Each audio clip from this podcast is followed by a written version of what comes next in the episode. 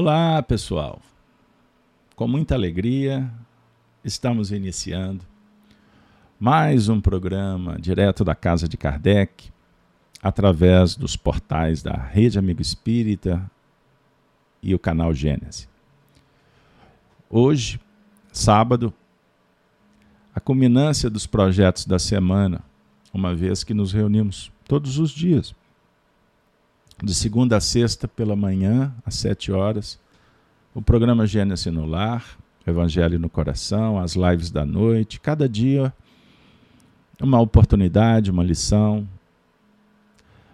Costumamos ter um público rotativo, aqueles que preferem esse ou aquele outro programa, e aqueles que estamos juntos em todos os momentos, compartilhando as nossas singelas opiniões, experiências, mas o que é mais importante, fortalecendo os laços fraternos, amigos, sobre a orientação, o carinho dos benfeitores espirituais, com a regência do Cristo, Jesus. Kardec é o professor do Espiritismo que dialoga com todos os filósofos, tradições, religiões, figuradamente nos oferecendo uma chave que é o Espiritismo, que faltava, como afirma Kardec, para que a gente pudesse unir os elementos esparsos, compreender o que estava guardado dentro dos símbolos das letras, dos monumentos, dos feitos históricos, enfim, as tradições que nesse momento nós revisitamos num esforço continuado, humilde, sagrado. Sagrado é uma função que dá sentido. Que essa função possa dar sentido à vida. Por isso, sejam todos bem-vindos. O estudo do Apocalipse por Honório. O Honório é um amigo que nos anos 2000 nos convidou, um grupo, Grupo Emmanuel, e às manhãs de sábado, começava às 8h30 e ia até às 10 durante bons anos, estudamos o Apocalipse, como também o livro Gênesis, sempre com a tônica evolução, à luz do Espiritismo. Um abraço para o Honório, que no mundo espiritual se encontra, desencarnou, desencarnou em 2007. É, 2007. O Grupo Emmanuel completava 57 anos. 50 anos, melhor dizendo. E eu endereço um abraço a todo, toda a família do Grupo Emmanuel, Magna é, e os demais trabalhadores. Saudosos nos encontramos e prosseguimos propagando tudo que foi registrado. Por isso, Apocalipse por Honório. Nós interpretávamos, o Honório era o coordenador, naturalmente com toda a sua bagagem, sua autoridade moral, um grande professor, e que também ou mais do que ele preferiria dizer. A sua condição humana, o trabalho era regido pelas esferas superiores. Então, agora, compartilhando com vocês um pouco do que aconteceu. Futuramente será publicado esse material que nós temos trabalhado nas manhãs de sábado. Sem delongas, o nosso trabalho hoje, prepare aí, hein? Coloca um lanchinho para a gente não perder o fôlego. Se a glicose baixar, reabastece, beba uma água, porque o trabalho hoje promete. Tema: Jezabel e o jogo, o jogo da sedução. O Apocalipse é o livro da revelação. Revelar, tirar o véu e a revelação de Jesus Cristo para João na ilha de Patmos. Isso está descrito no primeiro capítulo, nos primeiros versículos. Nós estamos hoje completando o estudo número 34 com essa versão por Honório. Existem 264 vídeos disponibilizados na playlist nos nossos canais de um formato anterior que nós passamos por todo o Apocalipse. E agora estamos reiniciando o processo com uma outra ótica, vamos dizer assim, trabalhando mais a fala do Honório. O primeiro momento do estudo, nós recordamos o que foi feito na última semana. Qual o tema? O encontro 33, Jezabel, mulher que se diz profetiza. Então agora nós vamos retomar, primeiro trazendo o texto, objeto de estudo Apocalipse. Nós estamos no capítulo 2. É isso aí. Capítulo 2. Vou voltar um pouquinho aqui para vocês, porque nós estamos trabalhando na igreja de Tiatira. Vou ler os primeiros versos, que é a quarta carta. O texto diz assim: Jesus delegando. E ao anjo da igreja de Tiatira escreve: Isto diz o Filho de Deus que tem seus olhos como chama de fogo e os pés semelhantes ao latão reluzente. Eu conheço as tuas obras e a tua caridade e o teu serviço e a tua fé e a tua paciência. E que as tuas últimas obras são mais do que as primeiras. Mas tenho contra ti que toleras Jezabel, mulher que se diz profetiza, ensinar e enganar meus servos, para que se prostituam e comam dos sacrifícios da idolatria e dei-lhe tempo para que se arrependesse da sua prostituição. E não se arrependeu. Bom, nós vamos trabalhar, como na última semana, o versículo vigésimo. Então, agora, vamos na recapitulação. Jezabel, mulher que se diz profetiza. Vocês vão observar que nessa primeira parte, o que, que nós vamos fazer? Hoje eu vou fazer diferente.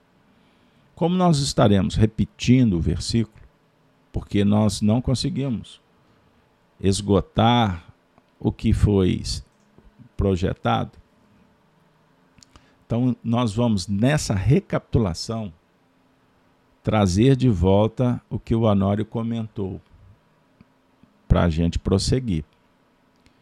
Então, o versículo vigésimo diz: Mas tenho contra ti que toleras Jezabel, mulher que se diz profetiza, ensinar e enganar os meus servos para, se para que se prostituam e comam do sacrifício da idolatria. Eu vou direto trazer o anório. Vamos por trecho. Começa, mas tenho contra ti. A síntese, o anório disse assim: vemos que não há um caráter de condenação, pois no versículo anterior ele ressalta os aspectos positivos.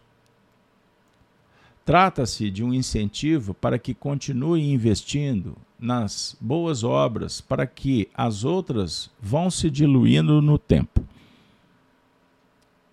A igreja de Tiatira representa a abertura para o estágio do Consolador em que não bastará adquirir componentes para viver e para realizar-se interiormente sem agir na horizontal operacional. Então o mundo passa a ser o laboratório em que vamos tolerar esses que são capazes de observar um culto religioso, mas são materialistas crassos. Então aqui o cenário é da observação. O mundo um laboratório. Que seremos chamados para trabalhar a tolerância, a virtude, para com aqueles, esses que são capazes de observar, de frequentar, mas são materialistas. Então, aqui é a visão do, do expectante, do observador, de quem está analisando o que acontece dentro de nós mesmos e também no cenário social. Tiatira, a igreja, continuou Honório, define a capacidade de autotransformação. Lembram que todas as igrejas, nós estamos na quarta, cada igreja expressa uma tônica, um conteúdo a ser trabalhado. Então, Tiatira define a capacidade de autotransformação pelo amor e entendimento do semelhante. Por isso que a gente vai ter Jezabel aí no processo. Mas sem querer nutrir qualquer tendência a passar a mão nos erros de quem quer que seja. Então, Tiatira convida às mudanças, metanoia, mudança mental e capacidade de gerir isso, de empreender transformando a si mesmo. Passa pelo entendimento no que remonta ao semelhante. Por isso que é uma igreja. A igreja representa a comunidade. Agora, Tiatira, ela é uma igreja desafiadora. Porque Jezabel foi colocada nesse contexto. E Jezabel representa a prostituição.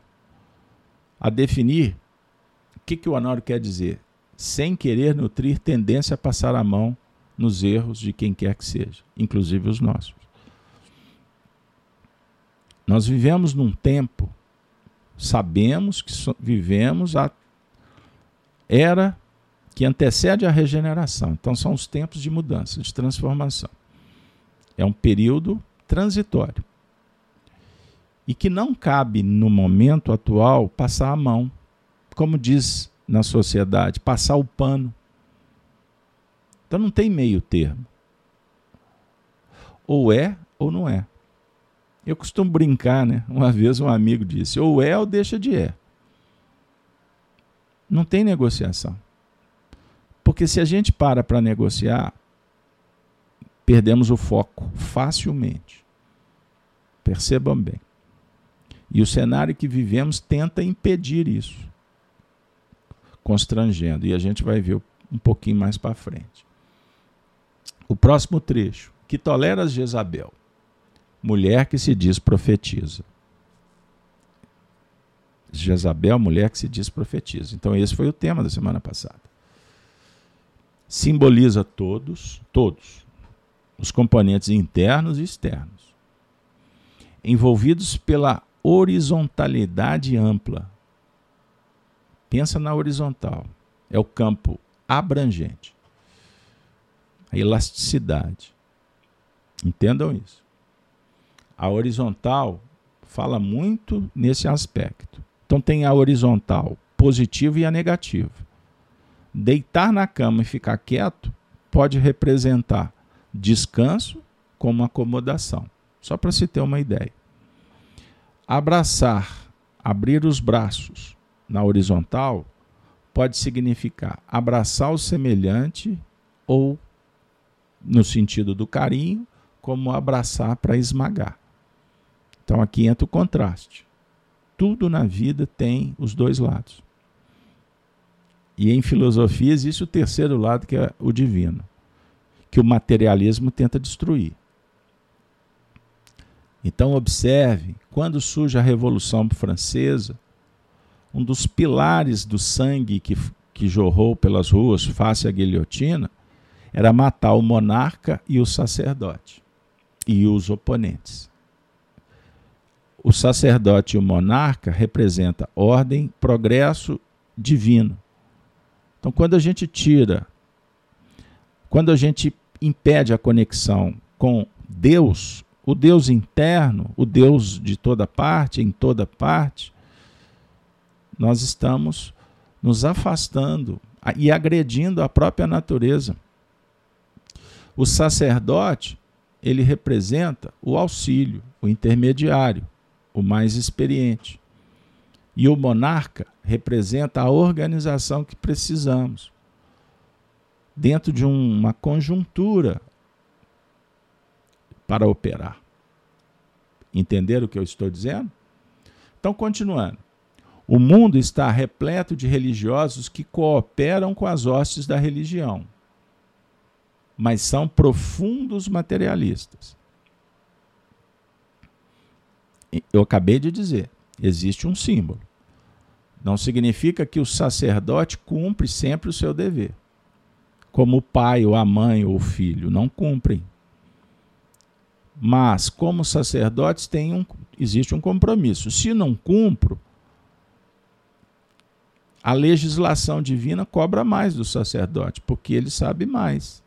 A muito foi dado, a quem muito, entendam isso aí. Da mesma forma, o monarca. Então, já que eu citei a imagem da revolução, nós não temos o direito a cortar a cabeça do monarca ou as tripas do sacerdote, porque eles não estão cumprindo. Da mesma forma, não vamos passar o pano sobre o ponto de vista de negociar, não tem problema. Relativizar. Isso acontece muito na sociedade, daqui a pouco eu vou falar mais. Entendam bem. Então, podemos nos dizer religiosos, filósofos, mas estamos filósofos do ponto de vista da moral, que eleva, que liberta da ilusão, ou que explica sobre, que é a ciência que liberta, não é a filosofia.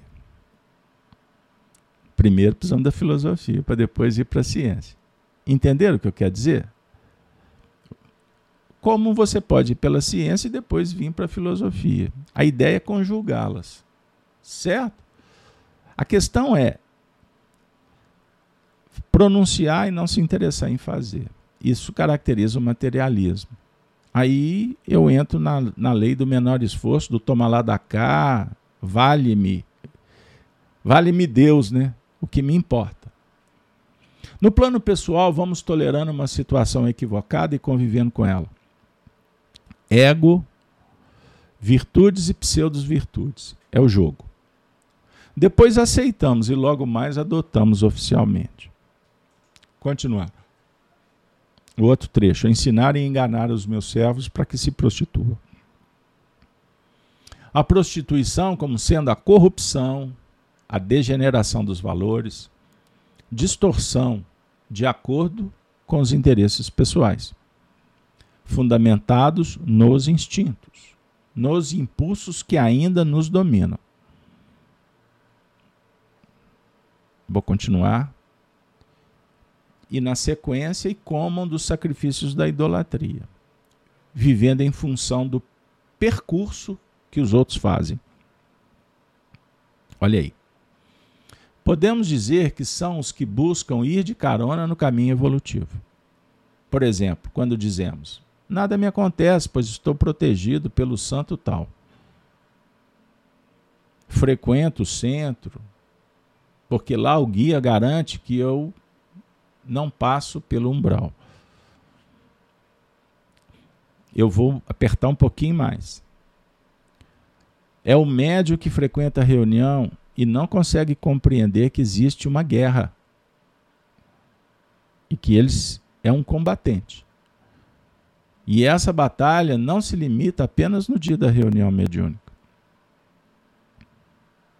Eu dialogava com médiums num determinado momento eu toquei num assunto, criou um frisson coletivo.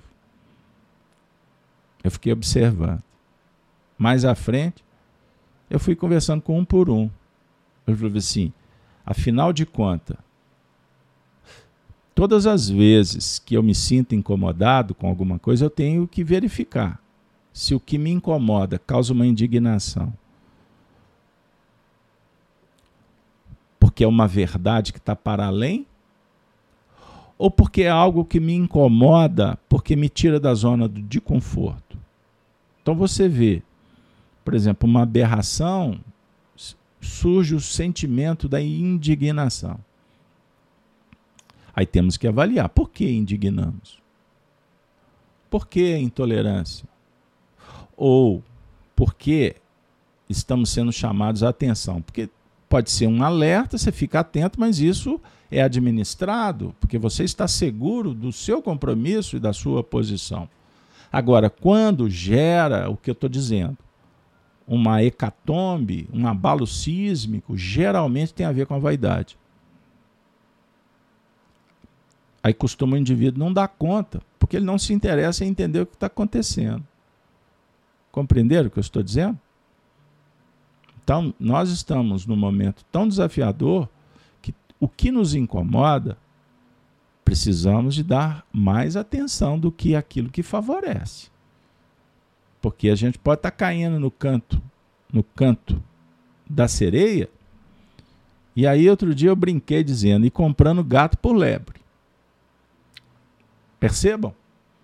Então eu frequento um centro, sou espírita, mas, por exemplo, na sociedade eu apoio um monte de coisa que não tem a ver com a moral. Precisa de explicar muito? Ah, não, mas afinal de contas, isso não tem problema não, porque o que vale é lá na frente. Isso se chama engodo, treva. Não procure justificativa, é uma dica, viu, pessoal? Isso é pessoal e intransferível. Não procure justificar que a grama não é verde, porque a grama é verde a grama sempre será verde. Ela pode estar queimada, mas se tem grama, a grama é verde. Entenderam o sentido figurado, mais prático das coisas? Mais à frente eu vou voltar porque eu quero falar dos espíritos refratários. Beleza? Me cobrem.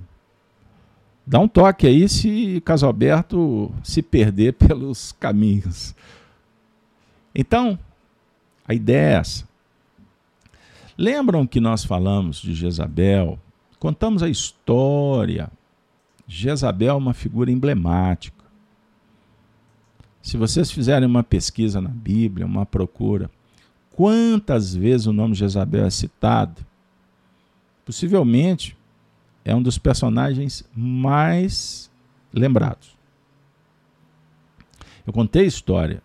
Jezabel casou com o rei de Israel, Acabe.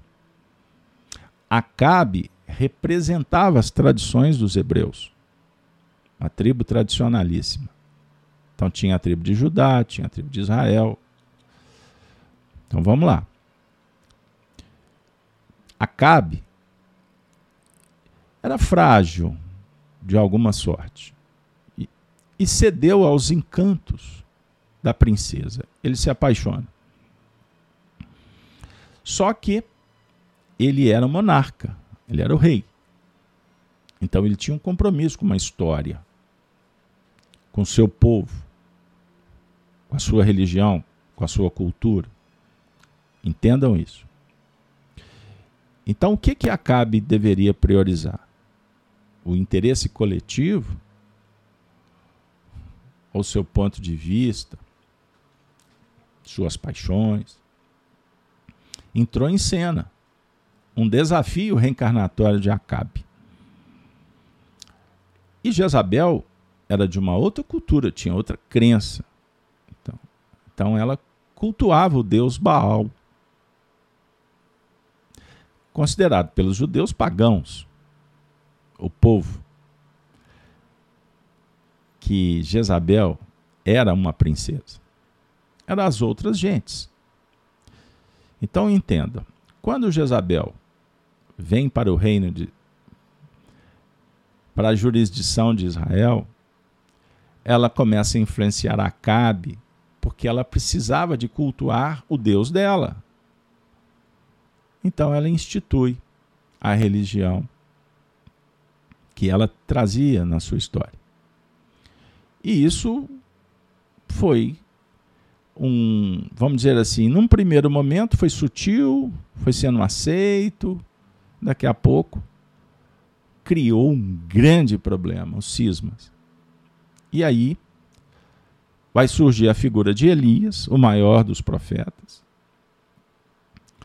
E tem toda uma história que a gente falou um pouco sobre ela, que não acabou bem. Então, dentro de uma análise do povo de Israel, Jezabel ficou conhecida como uma prostituta, aquela que se vendeu.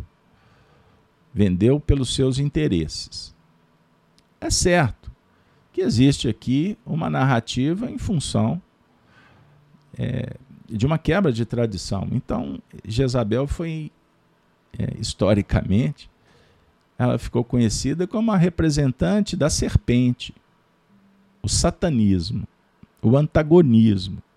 Entendam bem. Nós não vamos entrar nesse mérito, porque ela era uma rainha, ela não era uma prostituta. Ela impôs a sua vontade.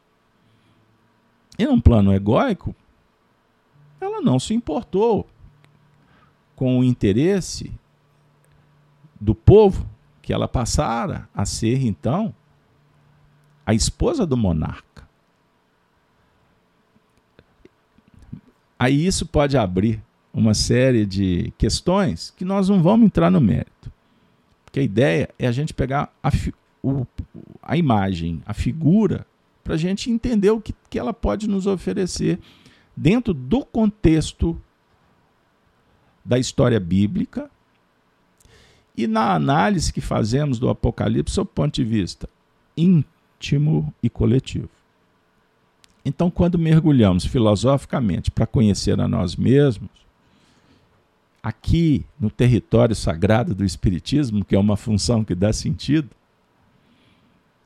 nosso objetivo é entender valores, virtudes, princípios, para que a gente possa operar com eles, porque tem a ver com a consciência, nos aproximar do divino, Deus, o Cristo interno. Vamos trabalhar várias questões. E identificando também as imperfeições, os vícios, a vaidade, o egoísmo, o orgulho.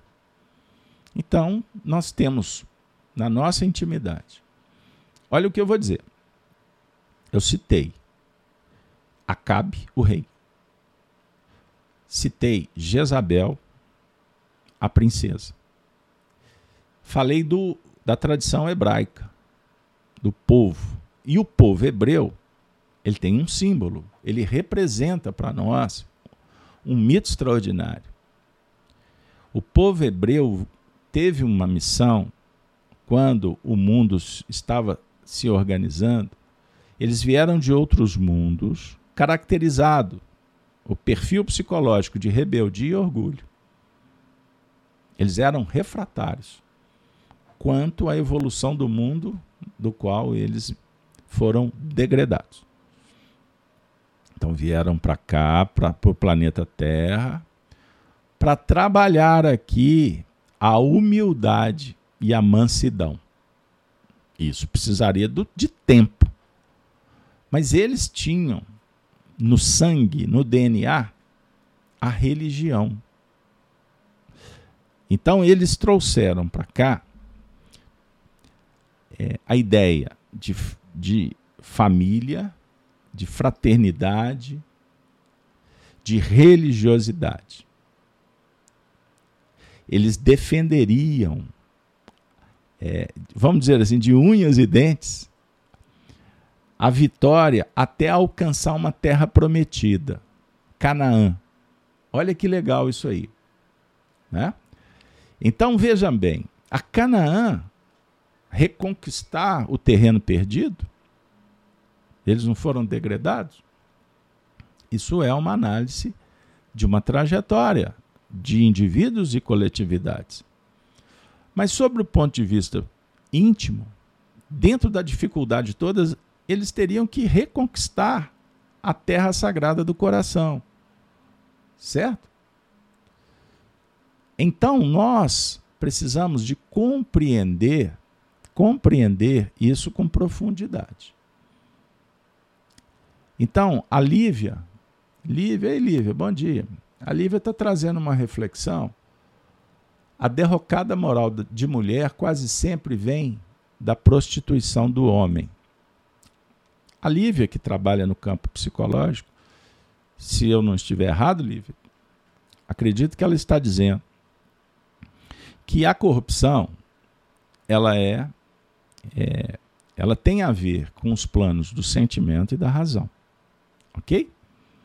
Nós somos tocados no sentimento, não é na razão. Agora, vem junto. Tanto que o símbolo Eva e Adão, a serpente vai procurar Eva.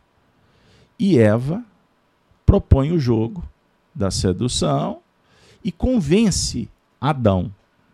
E aí a gente sabe que a coisa não acabou bem, não é?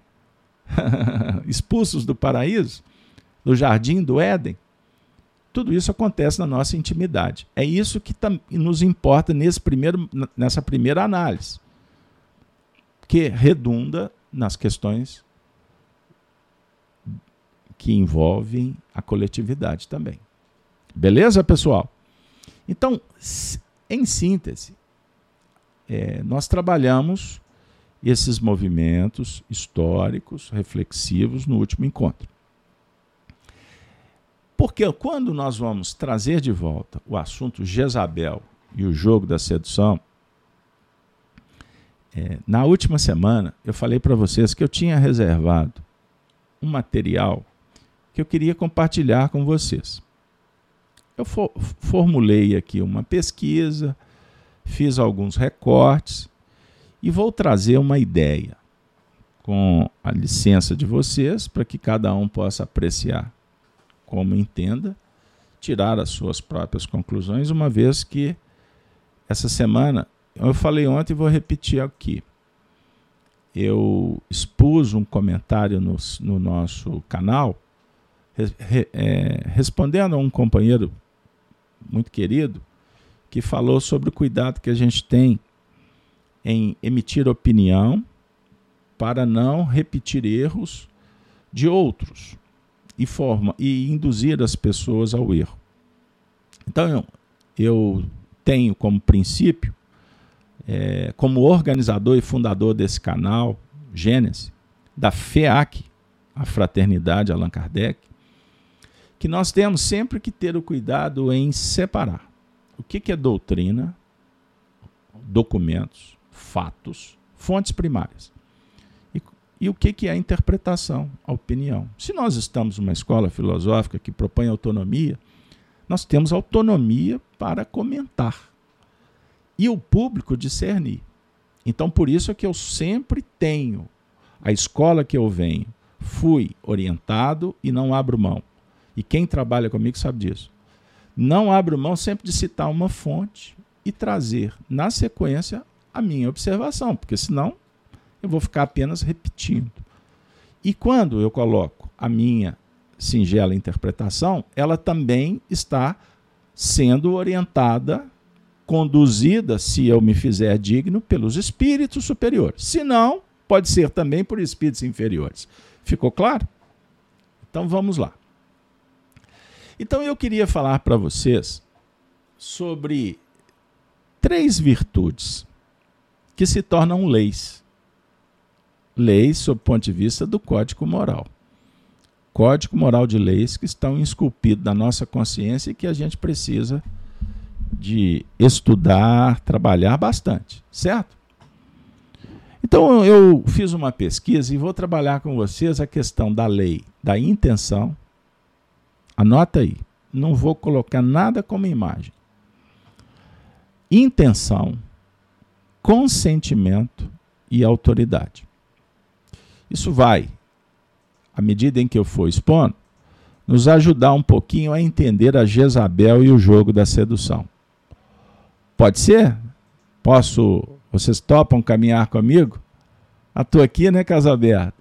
Então vamos lá, vamos torcer para dar certo. Que Deus nos abençoe. Ok? Então vamos lá.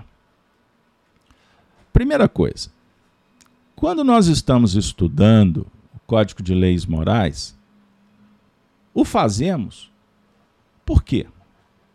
Nós precisamos de entender o funcionamento do universo no mundo íntimo e no, no cenário cósmico, não é mesmo? Então existe essa chamada virtude da intenção. O conhecimento das leis da intenção, que envolve consentimento e autoridade,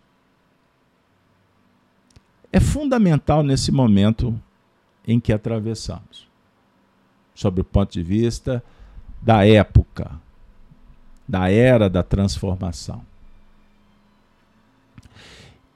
E nós constatamos que temos um desafio a vencer: a força contrária.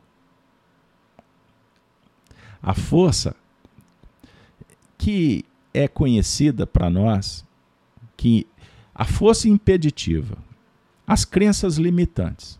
E elas são fomentadas pela ignorância, pelo ódio e pela injustiça.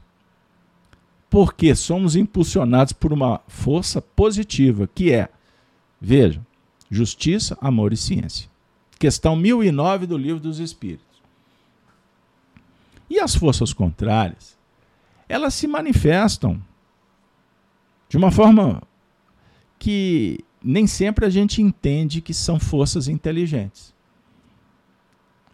Então existe a sofisticação para não mudar, que é um sistema que eu estabeleço na minha intimidade. Por isso fico intolerante. O meu ego é intolerante. Lembram que eu falei no início? Do médium, que fica incomodado quando aparece uma notícia sobre virtude? Porque isso dá trabalho, não é isso? E, os médios, sabe, constatam isso no dia a dia, viu? Você que não é médium ostensivo, pode já ter lido em, em alguma obra espírita. Mas as tradições falam das forças dragonianas. O adversário, o antagonismo, o antagonista. E dentro da tradição judaica, cristã, eles estão em todos os períodos da humanidade. A história apresenta-os, revela-os. Mas eu vou me situar em Jesus, que lidava com os espíritos sofredores e com os espíritos dos falsos, dos falsos cristos e dos falsos profetas, encarnados, muitos deles fariseus, lembram? Vós tende o pai o diabo? Mas também os espíritos que atazanavam, os obsessores, que testavam Jesus, e não foi à toa que nós temos aquela passagem do deserto, quando Jesus fica 40 dias no deserto. Ok? O passar do tempo, mais próximos do mundo atual, na era moderna, espiritismo, revelações, médiums, mundo espiritual apresentado. A teoria espírita nos mostra que convivemos com espíritos menos ou mais evoluídos e os semelhantes. É o que Kardec trata como é, uma classificação de uma aristocracia intelectual moral. Vocês vão encontrar esse texto no livro Obras Póstumas. Pesquisem lá. Beleza? Então, dentro desse processo tão complexo, as forças que são inteligentes e que nem sempre operam com consciência. O que eu quero dizer? Existem os mais graduados no mundo espiritual e na Terra, que coordenam movimentos que são impeditivos para o progresso do indivíduo e da coletividade. Ontem, no, no, na live Chico, Chico Live Xavier, eu falei um, um pouco sobre os bolsões de treva no além-túmulo. Quem quiser mais detalhes, por favor, acessem o vídeo. Está nos dois canais, Rede, Amigo e no canal Gênesis. E como que eles operam? Procurando controlar mentalmente as pessoas. Levando-as a comportamentos negativos. Através do seu modus operandi habitual. Usando os recursos de ameaças, intimidação, bullying, incitando guerras e agressão, que são todos os jogos vítima e vitimizador. A fim de quê? A fim de confundir as questões reais e aterrorizar as pessoas em submissão. Então nós precisamos de entender que isso está acontecendo. Sempre aconteceu. Jezabel representa exatamente esse jogo. Jezabel, Acabe, os envolvidos, os sacerdotes de Baal, depois vai surgir Elias, o, o despertar do povo de Israel, que identificou que eles também caíram nas malhas desse jogo. Que, repito, a influência, a obsessão, no âmbito individual e coletivo, vou ficar repetindo isso, tô, me perdoem, mas para a gente sempre lembrar. Porque quando a obsessão se dá no campo individual, ela vai oferecer uma ideia que se repete na cabeça do médium, vinda do astral, de um espírito de um espírito ignorante, perseguidor. Então vai atuar no modo operante da pessoa. Fazendo ameaças. Olha que legal. Não sei se é legal não, hein? Vai intimidar. Bullying e vai incitar agressão e guerra. Gerando então esse jogo, vítima e vitimizador. Então eu posso simbolicamente falar de Acabe e Jezabel como vítima e vitimizador. Quando um era um, um quando o outro era. Então, existem alterações. Aliás, o que caracteriza a obsessão é a alteração constante de humores. Indivíduo vai do céu ao inferno durante o dia 10 milhões de vezes. Falta segurança, sustentação. Significa que ele possa estar num jogo obsessivo. Entenderam? Bom, nós sabemos que o nosso, a, a finalidade da reencarnação é progredir. Beleza? Eu gosto sempre de repetir aquele esqueminha. Ele fica até como uma colinha aqui. Só para que eu não perca a base. Então anota. Finalidade da reencarnação. Questão 132, por exemplo. Ah, Deus impõe a reencarnação. Como que Deus impõe? Bom, existe uma circunstância, forças, existe um movimento interior, uma força endoevolutiva, tem a ver com o princípio de sustentação, de preservação. Então, princípio, o instinto de conservação, ele não, ele não pode ser tratado apenas sob o ponto de vista fisiológico. Nossa filosofia espírita mais. É força para progredir. Está aqui, ó, no psiquismo. Então vamos desenvolver as faculdades da alma: razão, vontade, imaginação, criatividade, sentimentos, virtudes, piriri, e aí vai. Beleza, pessoal? E desenvolver a empatia e a compaixão, relação com o próximo, usando caridade. Percebam bem. Então, a teoria moral espírita está aqui. Resumida: livre-arbítrio, causa e efeito. Ponto. Escolha, desescolha. Vamos pagar o preço e vamos despertar consciência. Então, cada vez elaborando melhor, com mais qualidade. Mas eu queria trazer também, agora, sob um ponto de vista mais ainda profundo. O objetivo da, da reencarnação é encarnação, é encarnando a consciência do Cristo, o Verbo se fazendo carne. O que, que significa isso? Encarnar a palavra de Deus não é separado de quem ou o que nós somos. É a, é a essência absoluta do que você é, por toda a existência, para além do tempo. Olha que extraordinário. Então, nós, o nosso espírito é uma essência. É essência divina. É a essência absoluta que caracteriza o que nós somos, o que você é. Não é como você está. Isso está para além do espaço e do tempo. Então, nosso objetivo é encarnar o Cristo, a palavra de Deus na nossa vida. Esse é um diálogo com a natureza divina. Entenderam? Profundo? Não. Deus é soberano. O materialismo impede. Ele sofistica.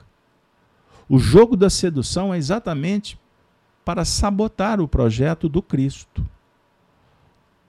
Então ele pode ser, é, ele pode ter vários revestimentos, configurações, expressões na Terra, mas nunca deixa de ser imperfeição.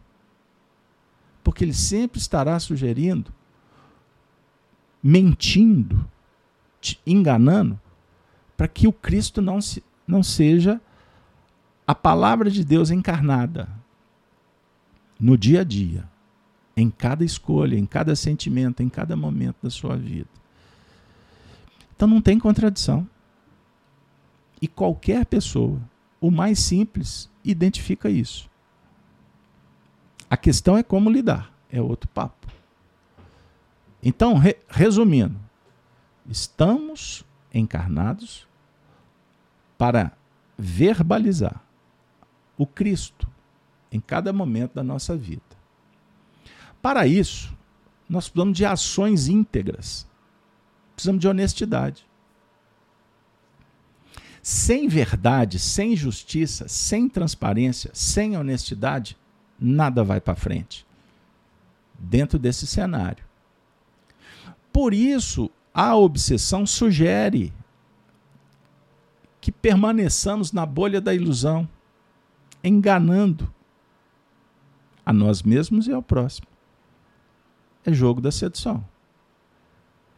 Fomentando o prazer, a curtição. Não tem problema. O negócio é curtir, é gozar. Isso não tem consequência moral. Deus não existe. Entenda o que eu estou dizendo. E usando métodos para que o indivíduo não deduza a sua cognição, não transcenda o que está para além do que é visível, percebido ao nível material. Então, se a gente for no cerne de um processo educativo, dos métodos usados nas escolas, nós vamos observar que a maioria sugere que a gente se distancie desta cognição para além, metafísica, intuitiva. Ela, ela propõe uma, um trabalho só ao nível do que é palpável e do que dá uma sensação de segurança sobre o ponto de vista do que é transitório. Ações de honestidade todos nós, todos os indivíduos sabem que está acontecendo muitas mudanças. Nós, espíritas, estamos sabendo com mais abrangência que mudanças são essas. Porque são ciclos planetários. Está havendo uma alteração. Não é uma alteração social, puramente geopolítica, econômica está havendo uma mudança no nível muito além, que é o moral. Intelectualmente, o homem vem por aí. Mas a inteligência não é suficiente para fazer as conexões que só a moral da base. Só a moral. E a gente vai entender um pouco mais.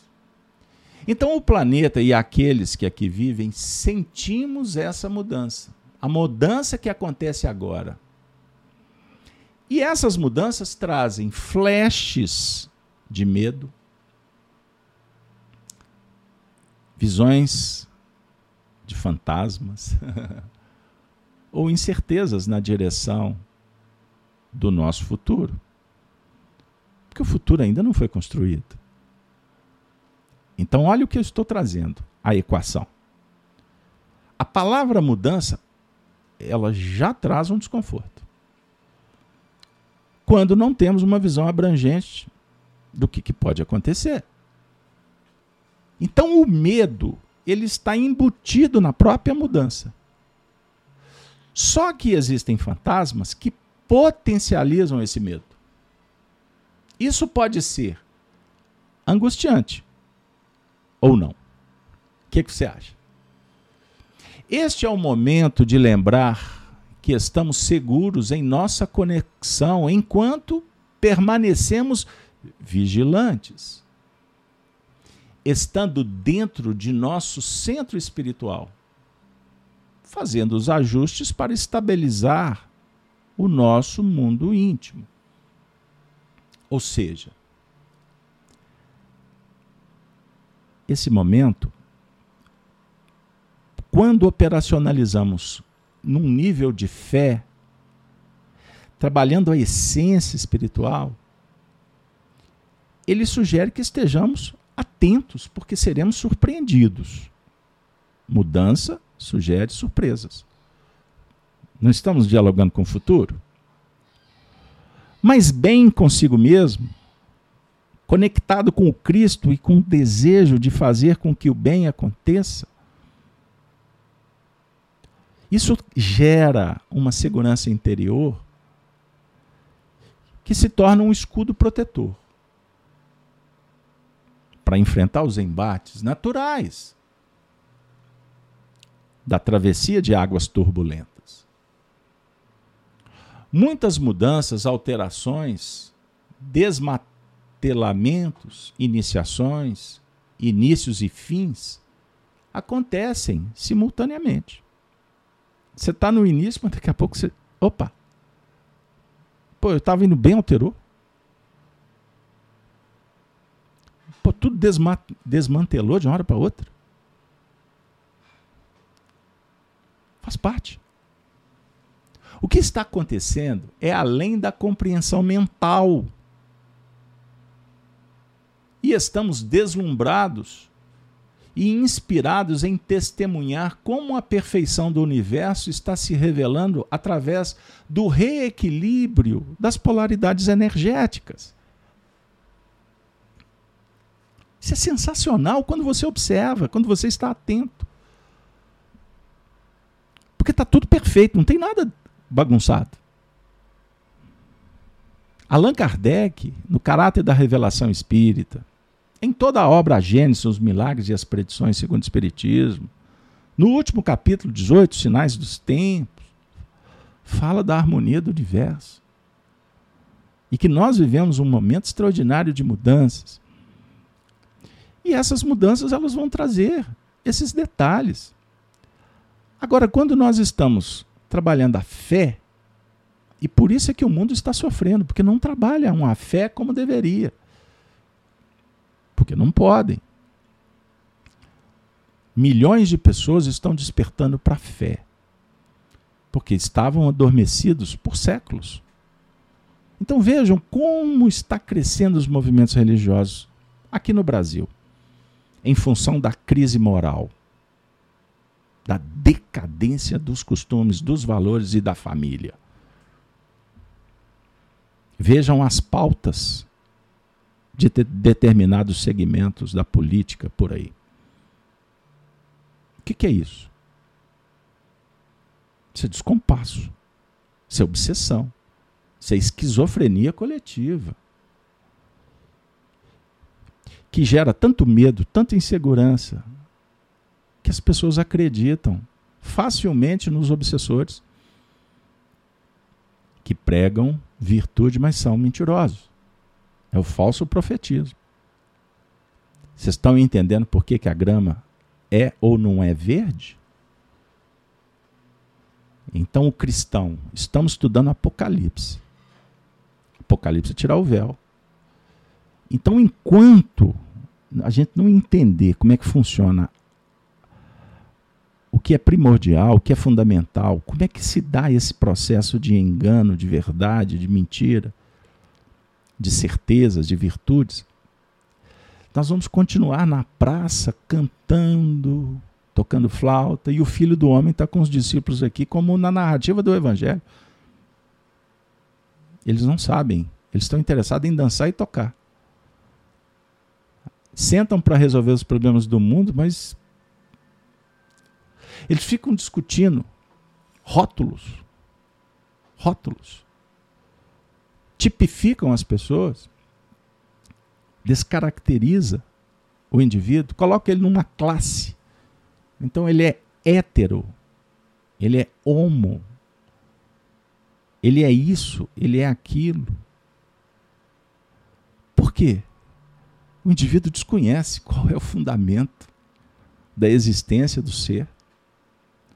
Então, as falas são ilusórias, mentirosas.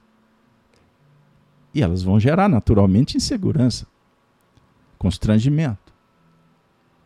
Então existem técnicas de manipulação. E agora eu vou falar delas. Mentir. Estão prontos?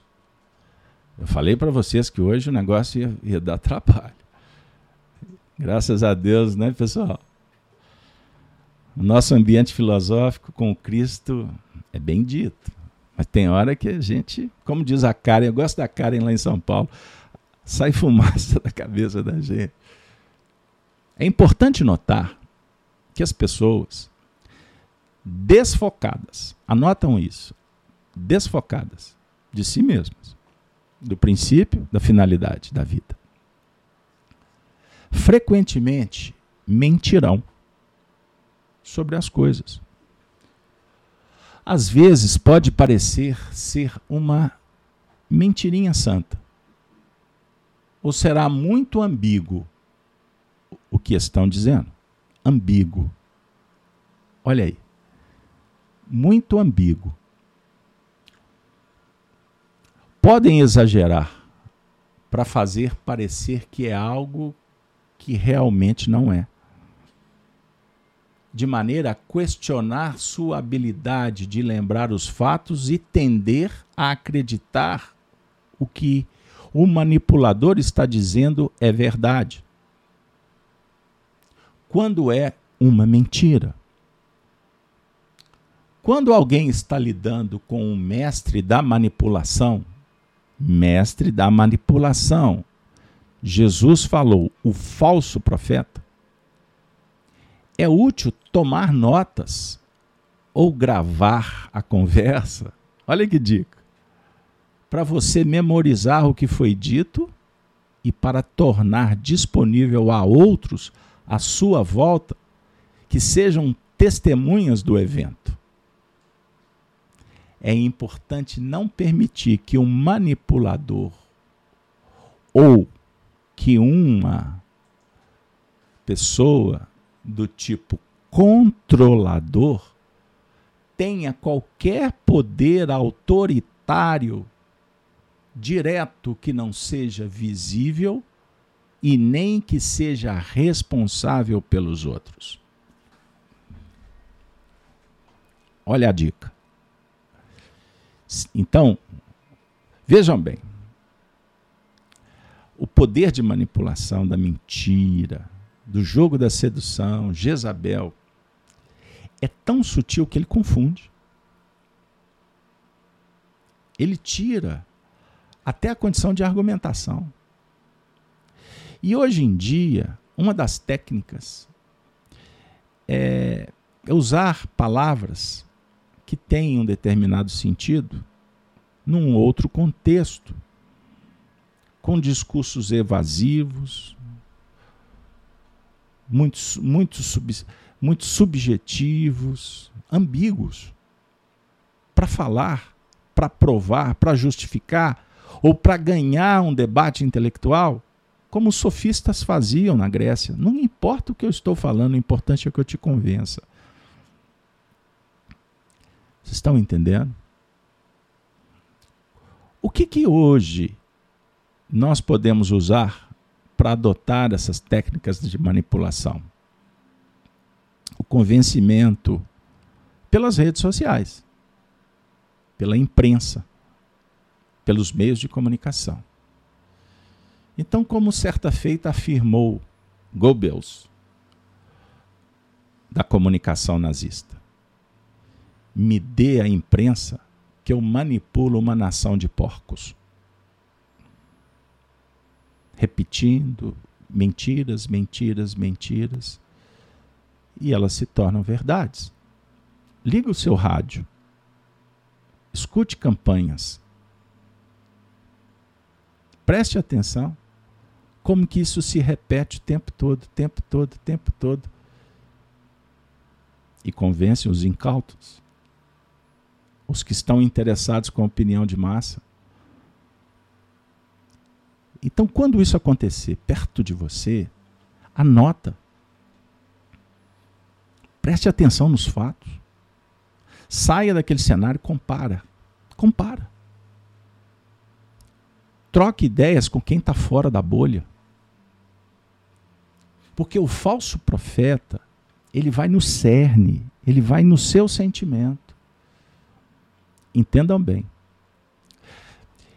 Ele vai pegar no ambiente íntimo da suscetibilidade, da fragilidade.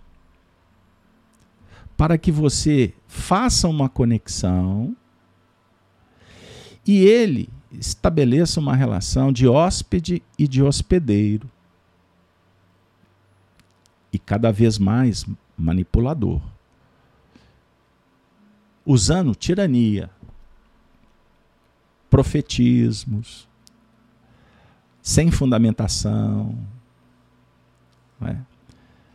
histórias maravilhosas, mas o intuito é entrar na intimidade, vasculhar, descobrir tudo, pegar o ponto fraco para depois usar contra.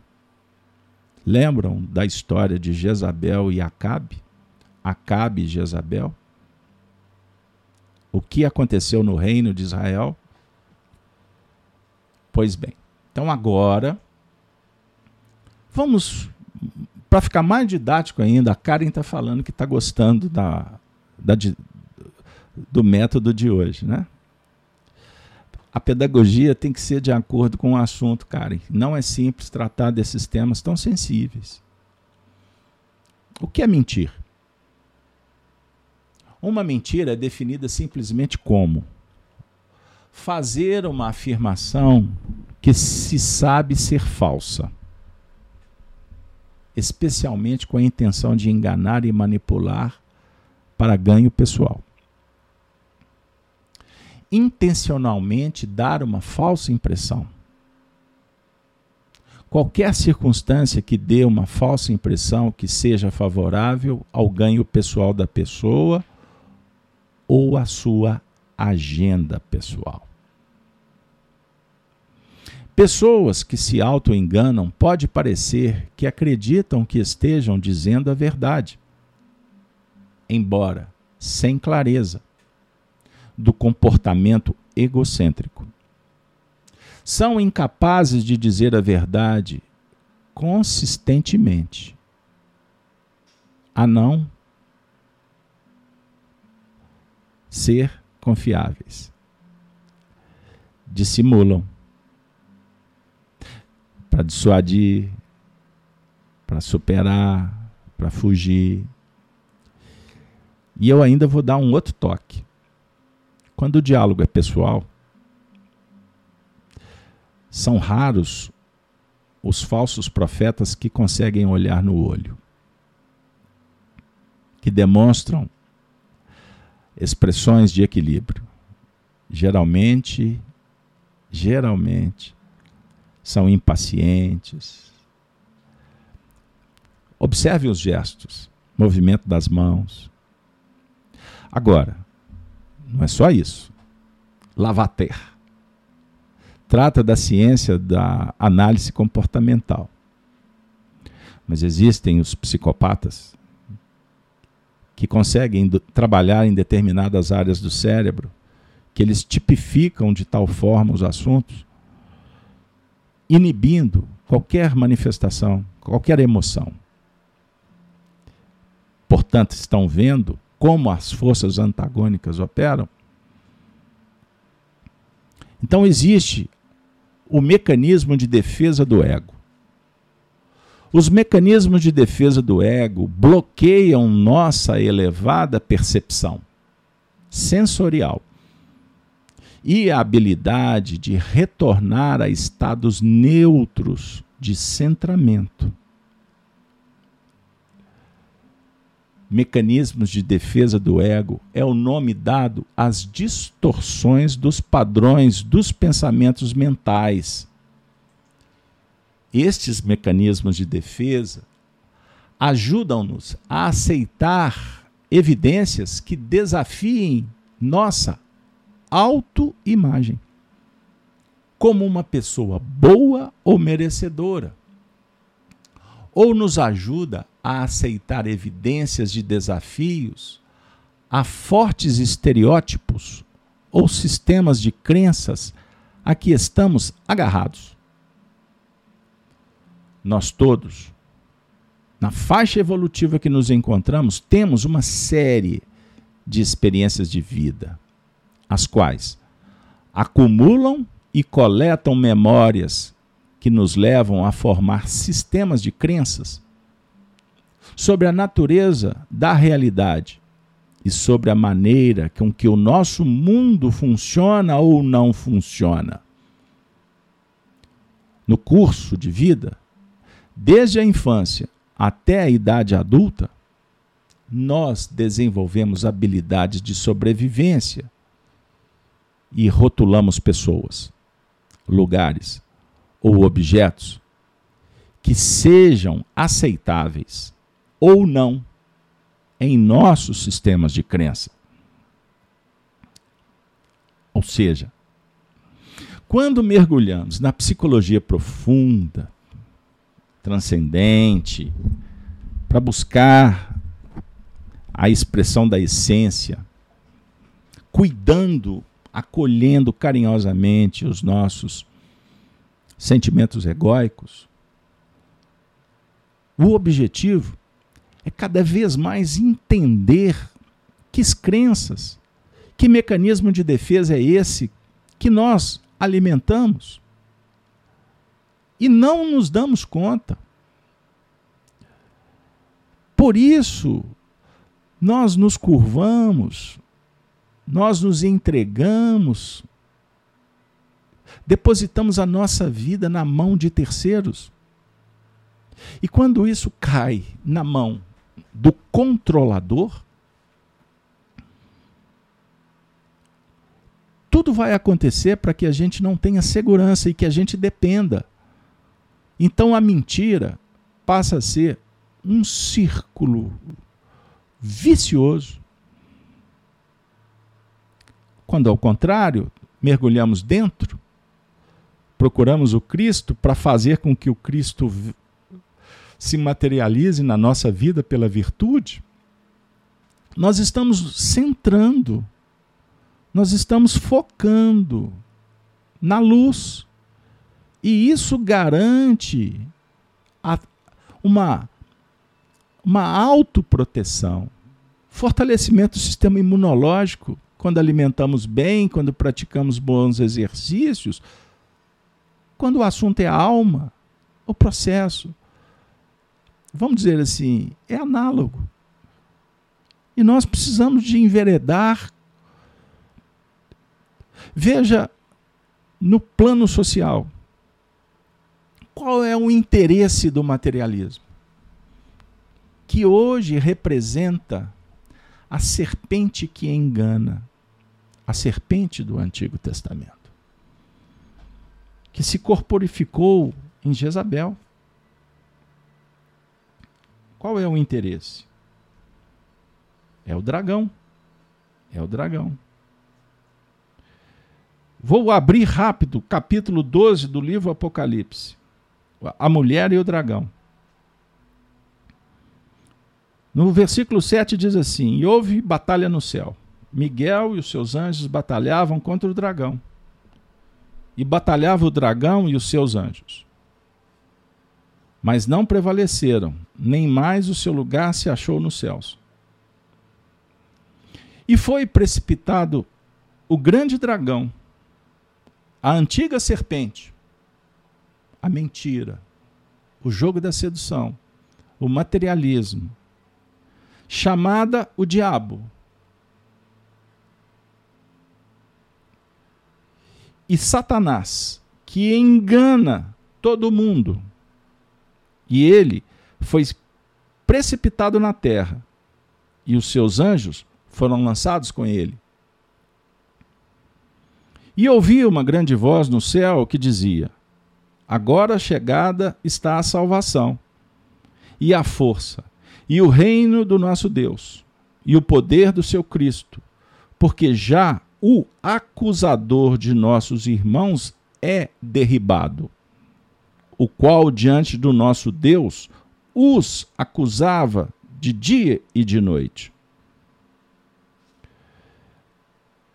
A besta, a besta, a besta que, que João Evangelista afirma: Eu vi subir da terra outra besta que tinha dois chifres, semelhantes aos de um cordeiro, e falava como o dragão e exerce todo o poder da primeira besta na sua presença, e faz que a terra e os que nela habitam adorem a primeira besta, cuja chaga mortal fora curada.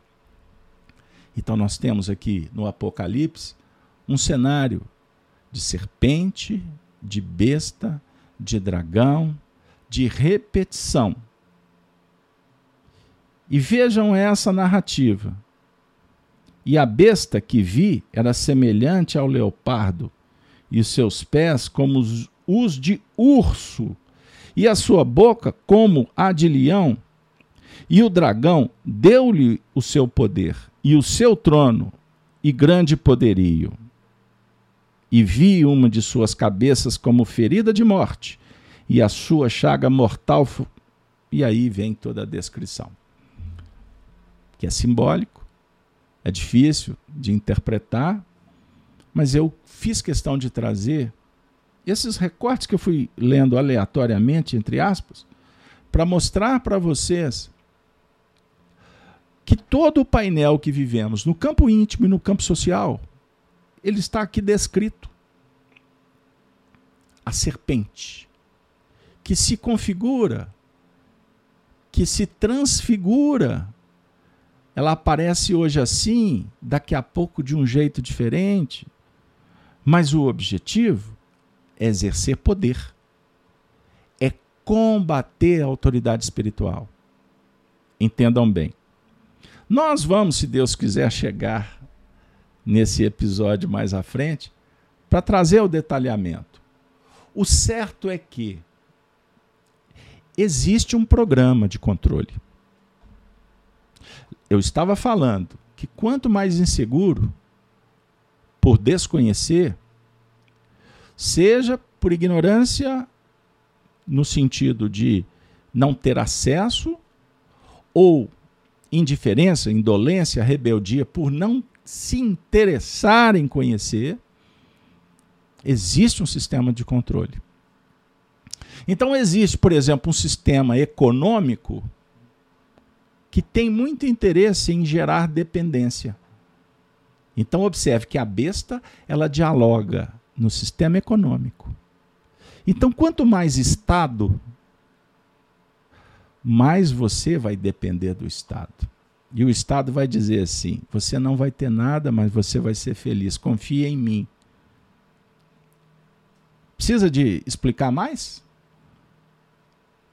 Diferente de um sistema econômico que dê condições para que as pessoas se libertem, que tenham educação, conhecimento, produzam, ajudem uns aos outros, mas que tenha condições de adquirir, porque, por exemplo, a propriedade ela faz parte do próprio imaginário, do aprendizado.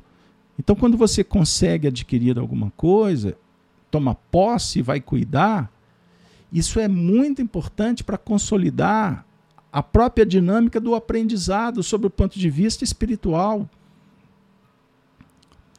Sobre o ponto de vista filosófico, o dragão muitas vezes, ele quer trabalhar de sorte que você se distancie, conforme eu disse, de si mesmo e que ele possa dominar tudo na sua vida: as suas emoções, os seus pensamentos, as suas escolhas, os seus relacionamentos. Então, dentro de um contexto do mundo externo, ele tem interesse, por exemplo, que você se desconfigure, que você perca o senso estético da beleza, da harmonia. Então, quando você vê um painel como esse do estúdio, não é?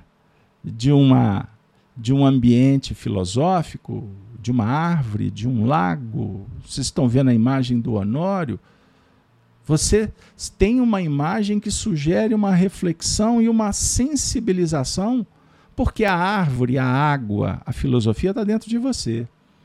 Agora, quando eu coloco você num cenário é, em que os contrastes não favoreçam para o despertar erudito da sua consciência, dos seus sentimentos, eu estou bombardeando o seu imaginário. Eu estou tirando de você o senso de criação. Compreenda? Então, Arlite, eu li o Apocalipse três vezes e não compreendi nada. Vou te contar uma história. Eu era criança devia ter uns oito, nove anos de idade, um dia eu falei assim, eu quero ir à missa. Eu ia às, às, à missa, mas no horário que a missa não me atendia. Um dia alguém me disse, vai na missa cedo. Eu fui à missa, era sete horas da manhã. Cheguei lá, outro público. Fiquei admirado. O ranço religioso, né? o ambiente que eu conheço de outras vidas. O sermão do padre sermão profético. Eu não esqueço jamais. Mal eu não entendi nada, mas me chamou muita atenção que chegaria um tempo em que o mundo iria mudar e que haveria uma batalha entre o bem e o mal, que o materialismo vai dizer para você que não tem essa batalha. E o materialismo ele se reverbera dentro do espiritismo quando os espíritas querem tirar do nosso imaginário o cenário do mundo espiritual Muitos fazem isso, positivistas, materialistas, dialéticos, e nem sabe do porquê que eles estão fazendo isso. São, estão sendo manipulados. Porque possivelmente pouquíssimos entenderam como é que funciona. E eu não estou me avorando de profundo conhecedor, mas como alguém que está estudando, está identificando que se eu bombardear a mente de uma criança com um cenário tétrico, umbralino, vicioso, com palavras chulas, o que vai dar? Qual será o resultado? E depois o pai quer virtude? Entendam? Como o processo da educação é fundamental para uma alma virgem? por uma alma limpa que está chegando no mundo e que precisa daquele período de adaptação de boas influências para que na adolescência, simbolicamente, possa começar a apresentar suas tendências. Vejam as pautas materialistas do dragão que querem destruir o imaginário de uma criança, propondo para ela conversas que ela não tem a mínima condição, maturidade, porque a reencarnação não se consolidou. Então, como que você vai colocar uma criança frequentando um banheiro de um sexo, de um gênero que não é o dela? Vocês estão entendendo onde que isso chega? Eu estou trazendo para vocês a raiz. Vocês acham que eu estou falando aqui de política? o assunto reverbera na política, mas o meu tema é o espírito. E eu estou trabalhando com você. Entendam isso.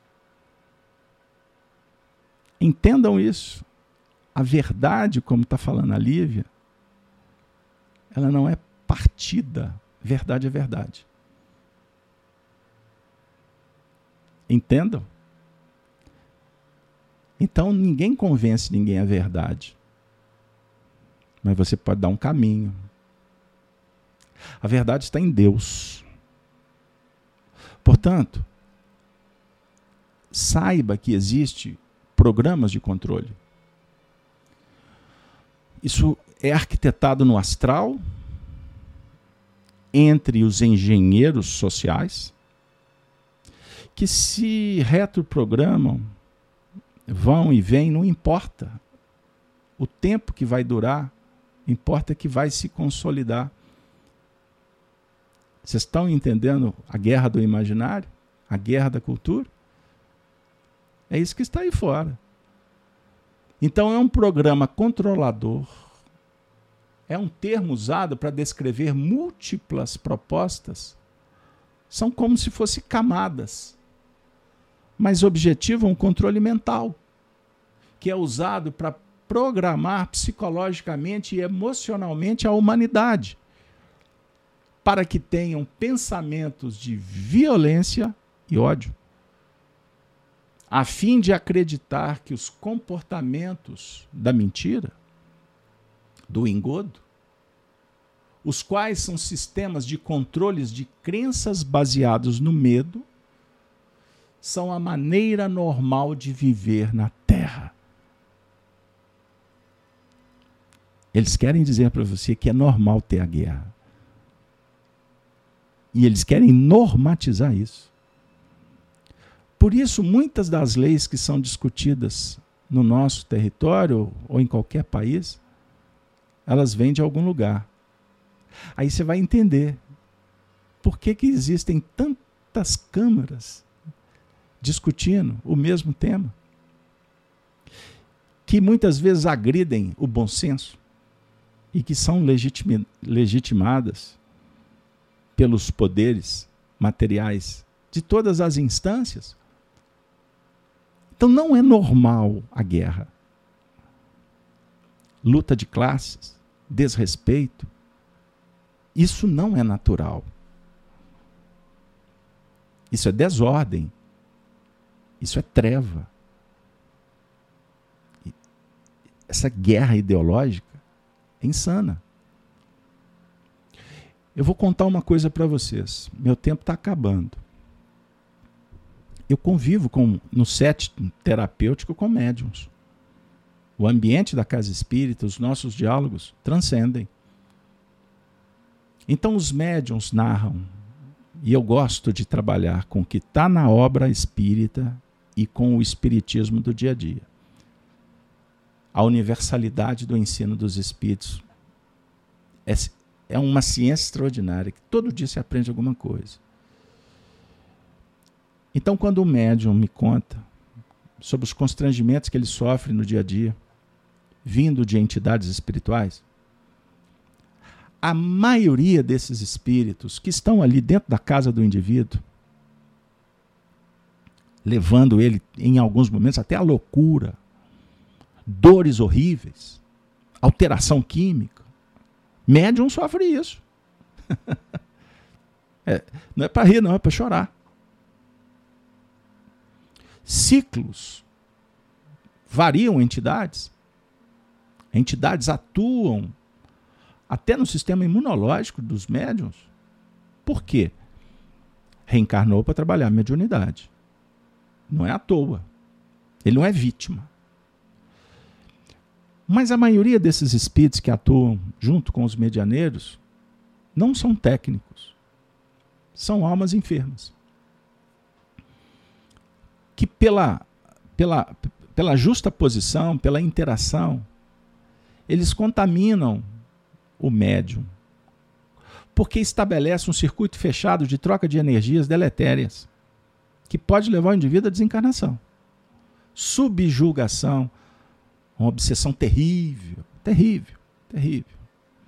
Nós encontramos pacientes nos hospitais psiquiátricos ou nos lares, ou andando pelas ruas, que você identifica claramente como eles vão, a, as energias vão sendo minadas, porque existe um, um, um consórcio ali de hóspede e de hospedeiros. É um processo de vampirização.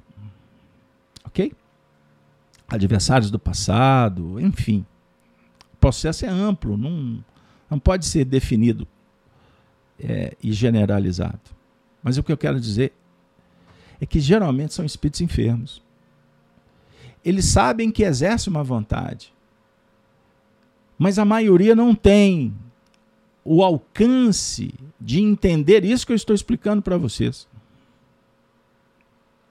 Mas eles são teleguiados.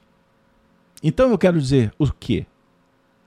Que existe uma organização daqueles que sabem mais, que exercem uma vontade hipnotizadora, são tiranos do além-túmulo.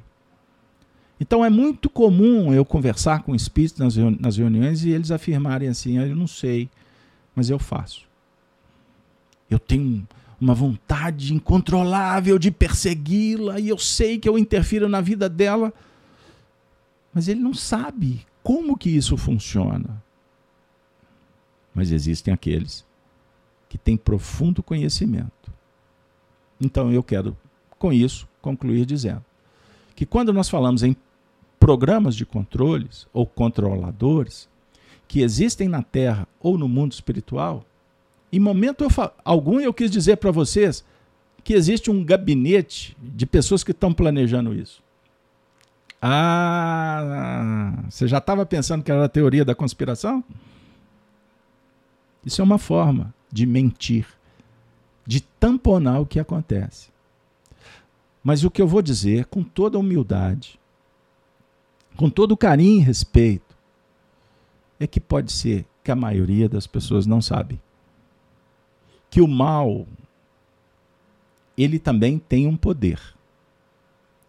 Se torna um poder avassalador se a gente se descuidar dele.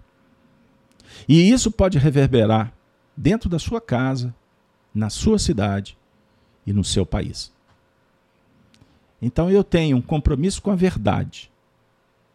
Eu não tenho aqui nesse momento qualquer interesse de expressar meu ponto de vista. Mas para um bom entendedor, pingo é letra. Mas o que adianta? O que adianta? Então eu falei, e vou convidar vocês para acompanhar o estudo que farei na próxima terça-feira na FIAC, na reunião pública. Eu vou dar continuidade ao que nós começamos ontem no Chico Live Xavier, quando eu fui orientado a trabalhar a geração nova do livro A Gênesis, os Milagres e as Predições segundo o Espiritismo. Quando Kardec vai falar, vai tratar dos espíritos rebeldes, refratários. São aqueles que se tornam empecilhos para que haja as mudanças. E são extremamente inteligentes. E isso é que nos faz, aqui na Terra, Kardec explica isso aqui. Na opinião do casal Alberto, não, tá bom? Graças a Deus. Porque eu fico também absurdado. Eles eles causam espanto, tamanha inteligência. São espíritos muitas vezes envelhecidos. Mas eles são, como eu ouvi uma entrevista de um, de um indivíduo aí que é muito conhecido no meio popular da, dos tempos que vivemos, afirmar que a referência para ele é Adolf Hitler, na obstinação. E por isso, ele tiver que passar por cima, ele passa que ele é obstinado. Espíritos que estão interessados apenas em si mesmos. Que, independentes de mentir ou não, eles vão chegar lá. E geralmente esses espíritos se reconhecem e eles se multiplicam. Muitas vezes se apresentam como inimigos, mas na verdade são todos sintonizados à mesma causa. O importante é chegar lá no fim e todo mundo gozar todo mundo aproveitar. O que, que Kardec fala? Que a evolução se dá em nível individual, através do processo reencarnatório, a ida e vinda. Mas muitas vezes, quando o assunto é evolução coletiva, a, e, e nos processos cíclicos de transformação para uma nova era, essa mudança passa a ser orquestrada no mundo espiritual. Aí entra a teoria espírita que nenhuma teoria se compara. pelo seu gigantismo e a autoridade moral e espiritual, porque é a teoria do Cristo. Passa a acontecer na terra, como agora está acontecendo, a substituição. E no texto do Apocalipse que a gente, eu até procurei aqui, mas se perdeu, são tantas ideias, que quando o dragão é precipitado na terra, ele vai trazer consigo um terço, um terço dos, dos habitantes, um terço da composição planetária. E essa precipitação se dá pelas vias da reencarnação e também do degredo. Aqueles que se tornam refratários porque estão obstinados em não mudar, em não aceitar um processo de elevação moral do coletivo, eles serão sendo eles serão substituídos. Então não se entristeça. Não alimente o medo, a insegurança e não seja precipitado em busca de resultados milagrosos. É todo um processo. A Terra vai entrar na regeneração mesmo daqui a praticamente mil anos. E nós só demos os primeiros passos. E o que eu estou falando não é opinião do Carlos Alberto. Isso é resultado de todo um estudo de décadas, de séculos, que o Espiritismo hoje apresenta, não mais nos templos, em reuniões íntimas, em reuniões públicas, mas de pouco alcance, como eram as reuniões do Grupo Emmanuel. Tínhamos lá 90, 100 pessoas. Agora nós estamos publicando isso para um número muito maior, muito mais expressivo. E é, o nosso intuito é que atinja corações mais competentes para que tenham mais profundidade e mais alcance espiritual para captar os planos divinos. O certo é que Deus está no comando. Jesus é o mensageiro de Deus é o amigo de todas as horas. E o diálogo de Jesus para com os discípulos é pelo coração. E ele sabe que todas as ovelhas serão reunidas um dia no mesmo aprisco. A divisão, ela se dá por escolha. Não dá para esperar que a laranja dê maçã. Ter expectativa que o falso profeta passará a falar de virtude perda de tempo. Isso compete a Deus. Isso nós não temos controle. Agora, uma coisa está na nossa jurisdição: conhecer a si mesmo, transformar a si mesmo e semear amor, caridade, bênçãos e paz para todos, todos os nossos irmãos em humanidade. Eis o objetivo do Cristo e do cristão: cuidar principalmente dos que sofrem porque esses já têm o próprio sofrimento e eles precisam de minimizar isso. E quando nós estamos diante da dor do semelhante, a nossa fica pequenininha, viu, gente? Isso nós fomos aprendendo, praticando a caridade no Espiritismo. A nossa dificuldade, ela fica do tamanho de uma formiga. Porque o semelhante, ele é o nosso irmão, um filho de Deus que precisa de carinho. E quando nós damos carinho para alguém, nós estamos dando carinho para nós mesmos. Quando você perdoa, você está se auto-perdoando de alguma forma. Nós estamos no processo. Então, quando nós pacificamos uma vida, um momento, nós estamos pacificando. A eternidade que nos aguarda, tudo isso advoga a causa própria. Então, por um gesto de inteligência, de maturidade, pratique o bem. Siga Jesus. Ele é o, o referencial. E ele nunca vai dizer para você que você está errado. Porque isso é descoberta. E quem somos nós? E que as nossas opiniões sejam todas desconsideradas. Por favor, fiquem com Kardec, fiquem com Jesus, fiquem com os bons espíritos. Agora, se puder ficar conosco para nos ajudar, quem sabe, a ver o que a gente não está vendo, Será uma honra. Porque em filosofia, uma das virtudes que eu egoicamente vou expressar, sou mais apaixonado. O saber ouvir, o querer ouvir, o poder ouvir. Porque a vida ensina e os amigos compartilham. E aonde existe sinceridade, tudo caminha para dar certo. Porque há transparência, a honestidade. É integridade, vocês concordam? Pois bem, estamos chegando no momento final. Isabel e o jogo da sedução. Vou deixar a reflexão final. Tinha esquecido. Exterminei, pois, as vossas inclinações carnais, a prostituição, a impureza, a paixão, a vil concupiscência e a avareza, que é idolatria. Paulo de Tarso. O homem que ama a sabedoria dá alegria a seus pais, mas quem anda com prostitutas dá fim à sua fortuna. As prostitutas aqui, a saber, são as Jezabéis que estão dentro da gente. Abençoemos e oremos pelas nossas irmãs que estão no mundo. Mas queremos então agora avisar que na próxima semana o tema será a grande tribulação. Vamos partir para o próximo versículo e vamos dar voz, coro, espaço para que o nosso amigo Honório possa nos ajudar. Beleza, pessoal? Chegamos ao fim, desejando a todos um final de semana de muitas bênçãos.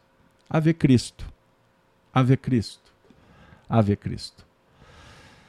Ufa, graças a Deus, chegamos lá. Deu trabalho, hein?